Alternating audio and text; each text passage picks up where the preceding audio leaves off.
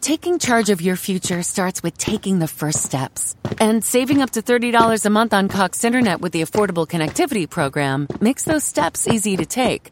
Whether they bring you to click upload on your first short film or join now for an online book club. Applying is easy. See if you qualify at cox.com slash ACP. Non-transferable one per household application and eligibility decisions are made by the FCC.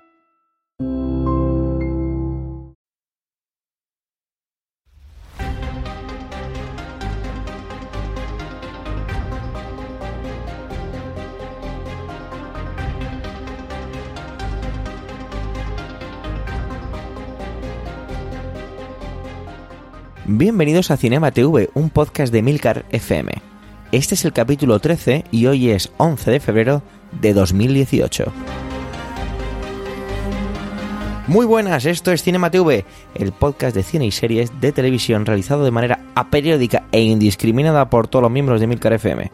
En este podcast uno de los locutores de nuestra red de podcast te va a hablar de una serie o película de televisión que haya visto y que te quiera recomendar, para que la veas o para que te evites un sufrimiento innecesario. Yo soy Javier Soler del podcast Trending y voy a compartir con vosotros mis sensaciones sobre la miniserie American Crime Story de People vs. O.J. Simpson. En España cambiamos People por el pueblo contra O.J. Simpson que podéis encontrar en Netflix.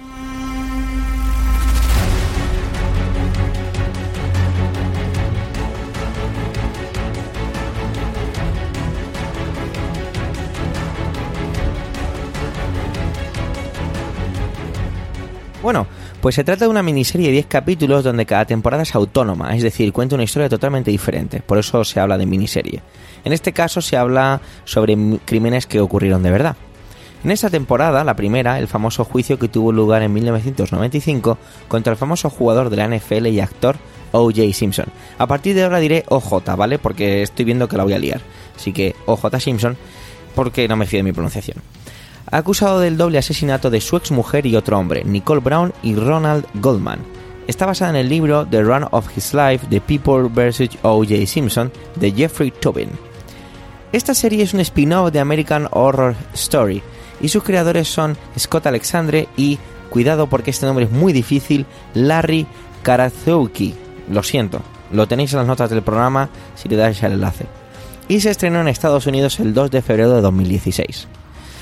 Eh, nos encontramos un, reparte, un, perdón, un reparto bastante amplio y creo que a lo mejor me he pasado, pero todos los actores que comento aquí es porque me parecían relevantes.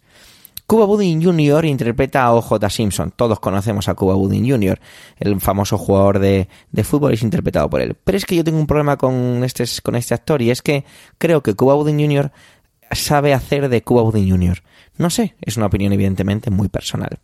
Sarah Paulson como Marcia Clark, la fiscal del caso, quien ha ganado un Emmy por su papel en esta miniserie.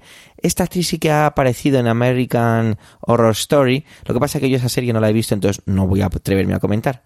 Es una de las actrices que más me ha llamado la atención en esta serie y cómo llena la pantalla, sus ojos, su mirada. Es espectacular cómo, cómo llena la pantalla con, con su mirada. Tenemos también a Sterling K. Brown como Christopher Darden, ayudante del fiscal, y no había visto yo a este actor en mi vida, y la verdad es que me ha gustado. Le vamos a ver pronto en Black Panther, la nueva entrega de Marvel. Courtney B. Vance como Johnny Cochran, uno de los abogados de la defensa.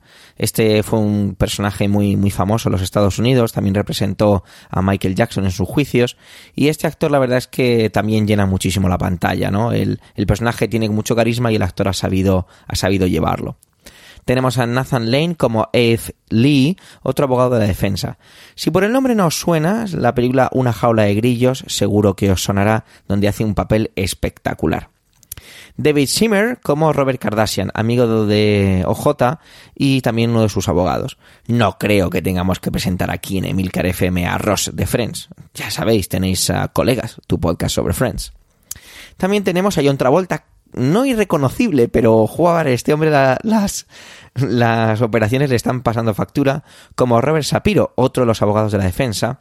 Bueno, el señor Travolta no necesita demasiada presentación y es de esas actuaciones que me ha gustado mucho por sus expresiones, los movimientos, sus gestos. No sé, veo, veo al señor Travolta como muy, como muy metido en el papel, ¿no?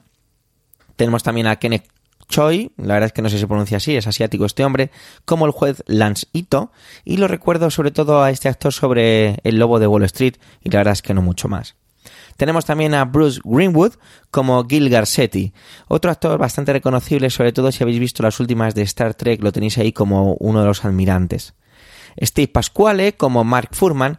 Este actor sí que es verdad que no es un no es un papel súper es, un papel muy secundario en la serie, pero al mismo tiempo muy importante en la trama y bueno, me apetecía traerlo porque creo que el, que actor lo hace, no sé, me pareció muy creíble y pero es que no he visto nada de, él en, revisando su filmografía, no reconozco ninguno de sus títulos, pero bueno, eso, me parece que desempeña un papel muy correcto. Robert Morse como Dominic Dune, un escritor bastante de renombre en los Estados Unidos y que pasaron los capítulos y de repente me di cuenta que era él, pues, interpretaba este actor, perdón, me estoy haciendo un lío, interpretaba a Bertam Cooper en la serie Mad Men y la verdad es que me hizo mucha gracia reencontrarme con este actor.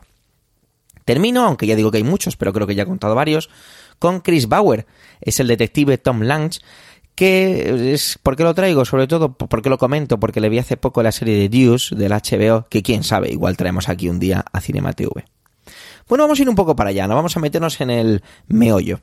Para mí ha sido la típica serie que te comes una semana, ¿no? Eh, me lo hubiera comido en menos, pero tampoco uno dispone de todo el tiempo que quiere para estas cosas, ¿verdad? Este formato Netflix, que ya pues es cotidiano, de poner todos los capítulos de la temporada, lo hace todo como muy cómodo. Y encima saber que es una historia que termina, que es decir, que, es, que no hay más, hace que, sea como más fácil de, querer consumirlo, ¿no? Cuando a veces te metes en Netflix o la plataforma que sea y ves cinco temporadas, seis temporadas, pues la verdad es que se me hace bastante cuesta arriba y, y se me quitan las ganas. Yo siempre había escuchado el nombre de OJ Simpson, ¿no? Es una especie como de marca. Y es de esas cosas que crees que todo el mundo sabe y te da un poco de vergüenza preguntar que no dices es eso por si quedas como un auténtico estúpido. Luego te das cuenta que es como los grandes clásicos del cine. Todo el mundo los conoce pero no los ha visto nadie. Casablanca, Ciudadano Kane, Las uvas en la ira, Qué bello es vivir. Yo, como buen friquillo, pues oye, sí que he visto las anteriores. Pero de OJ Simpson no sabía quién era. Resulta que había visto incluso películas suyas, pero no tenía ni idea quién era. Bueno, me estoy desviando. Lo que quiero decir es que ese nombre, OJ Simpson, siempre aparece de vez en cuando y no sabía por qué. Esta serie, pues me la ha contestado. La verdad es que fue todo un acontecimiento social en los Estados Unidos.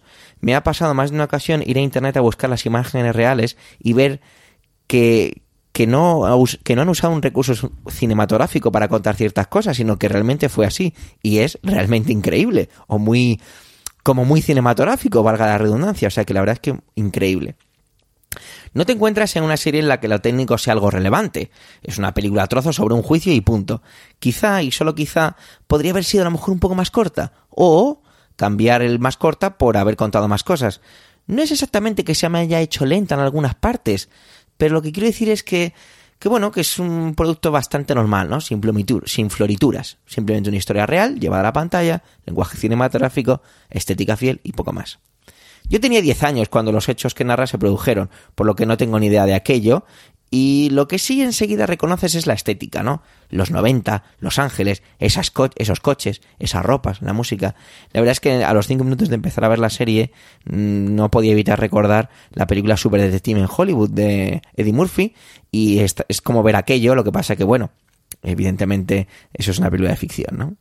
Poco a poco te van introduciendo en la trama y me ha pasado un par de veces cambiar de bando. Es decir, creer en la inocencia de OJ o creer, ¿no? Que realmente él cometió los asesinatos. Es, no sé, bastante curioso. No sé si, si he caído en la trampa y soy muy estúpido y me he dejado embaucar por, por la dirección o por el lenguaje cinematográfico, ¿no? Creo que la narrativa está muy bien llevada. No voy a desvelar qué ocurre.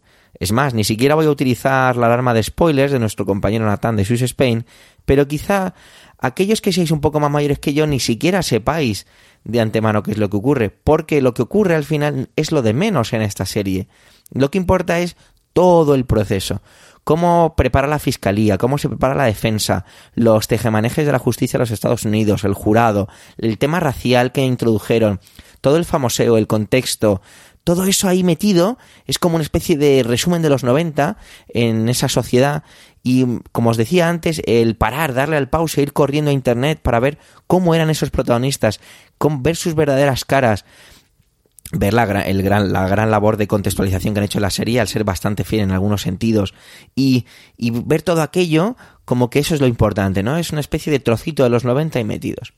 Sí que hay un aspecto técnico, una cosa pequeña que sí me ha gustado mucho, que hace meterte en toda esa parte real, y es eh, que el juicio, por lo visto, fue retransmitido por televisión. Bueno, por lo visto no lo tenéis en internet, eh, lo podéis ver los trozos del juicio.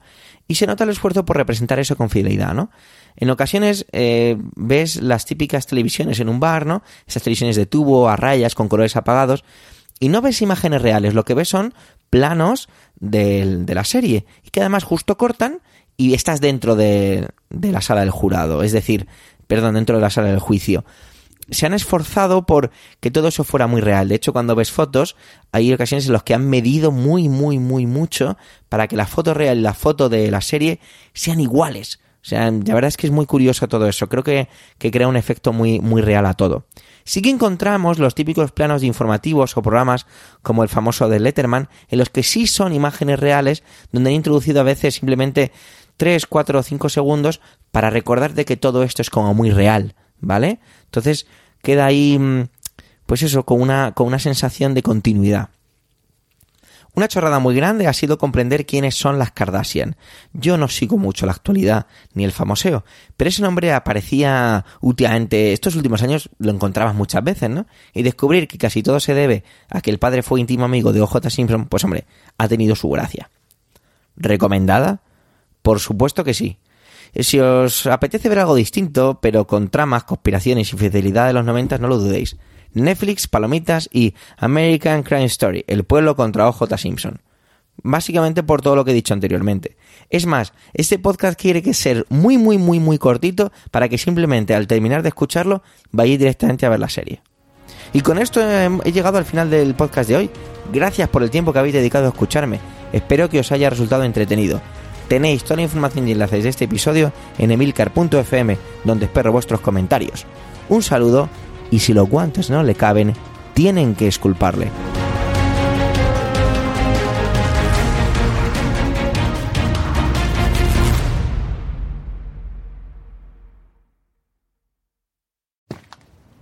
Taking charge of your future starts with taking the first steps. And saving up to $30 a month on Cox Internet with the Affordable Connectivity Program makes those steps easy to take. Whether they bring you to click upload on your first short film or join now for an online book club. Applying is easy. See if you qualify at cox.com slash ACP. Non-transferable one per household application and eligibility decisions are made by the FCC.